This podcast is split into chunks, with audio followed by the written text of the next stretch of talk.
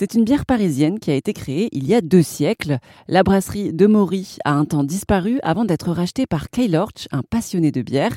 Et d'ailleurs, au 19e siècle, la bière de Maury était la boisson favorite de Simone de Beauvoir. À la fin, elle, elle et Jean-Paul Sartre, ils ont quand même euh, vécu bien à Paris. Ils étaient entourés par des autres gens intellectuels euh, de l'époque. Et bien sûr, ils voulaient aussi passer des bonnes soirées. Et à l'époque, la brasserie de Maurice était vraiment aussi un lieu de danse, un lieu de, rencontre. Et euh, donc, ils sont souvent venus, euh, ils ont écrit dans leurs livres sur, sur oh, tiens, on va aller encore à la brasserie de Maurice faire la fête. Et c'est comme ça qu'on sait ça. Il y avait certainement encore d'autres brasseries euh, ou d'autres lieux où ils sont allés, mais euh, ou d'autres gens un peu connus de l'époque qui sont aussi venus à la brasserie de Maury, mais ils n'ont peut-être pas forcément écrit dans le livre dessus. Et euh, par contre, dans les années 50, cette brasserie a connu un peu un déclin et a fini par disparaître. Oui, oui c'est ça. Ça aussi, c'est dû à tous les nouveaux mouvements et les, nouvelles manières de, de, de, de consommation aussi des nouvelles inventions en sciences. Donc c'est bien d'avoir une bonne raison que maintenant à Paris il y a beaucoup de bière à cause de, euh, de la réfrigération artificielle, mais ça a aussi permis à beaucoup de compétiteurs de vraiment venir à Paris.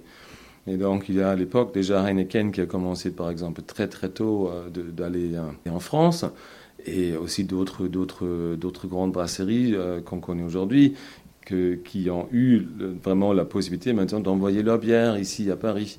Et donc, il y a beaucoup de concurrence un à l'autre. Et il y a un grand mouvement de concentration euh, sur le marché parisien, français en général. Et donc, on comptait, euh, je ne sais vraiment pas le, nombre exact, mais 2-3 000 brasseries. Et en 1970, il restait peut-être 100 ou 80. Donc, ils étaient peu à peu rachetés. Euh, les autres brasseries étaient plus efficaces.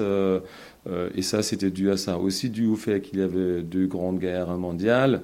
Euh, c'était plus compliqué de pouvoir euh, brasser avec Malte quand, le peuple ils avait faim. Et donc, dû à tout ça, la brasserie a vraiment connu des grandes difficultés. A été rachetée. Après, cette brasserie a été rachetée par une autre. Et voilà, ça, c'était la disparition. Et elle est tombée un peu dans l'oubli, cette brasserie. Et donc, vous, vous avez racheté cette, euh, cette brasserie au début des années 2000 C'est vous ou c'était quelqu'un d'autre? Alors, c'était racheté, oui, c'est un grand nom, hein, un grand mot. Euh, c'était beaucoup plus facile que ça. À la fin, quand il y a une marque qui n'existe plus, vous pouvez vraiment juste la réserver. Après, il faut regarder un peu euh, qui peut avoir encore des droits ou non.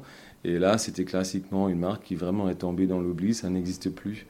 Et c'était à la fin, il faut vraiment quand même s'assurer qu'on ne fait pas de bêtises avec des marques, euh, qu'aujourd'hui, il y a comme la loi E20, il y a des choses qui sont plus compliquées à refaire euh, que, non. Et donc, oui, il faut, s'assurer que, que euh, voilà, tout se passe bien avec cette marque.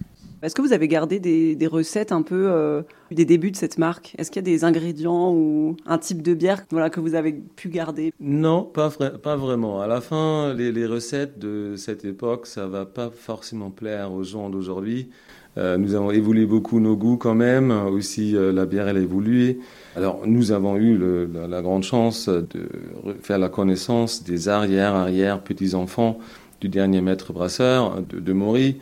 Ils, nous ont donné des livres ou des, recettes, des anciennes recettes. Ces recettes-là ne sont pas écrites comme aujourd'hui. Donc là, ça dit, bon, tiens, prends euh, trois grands mains de houblon, mets ça dedans et tout ça. Il y avait quand même les ingrédients un peu listés on voit très bien que ce sont des bières beaucoup plus, euh, comment dire, basiques, faciles à boire.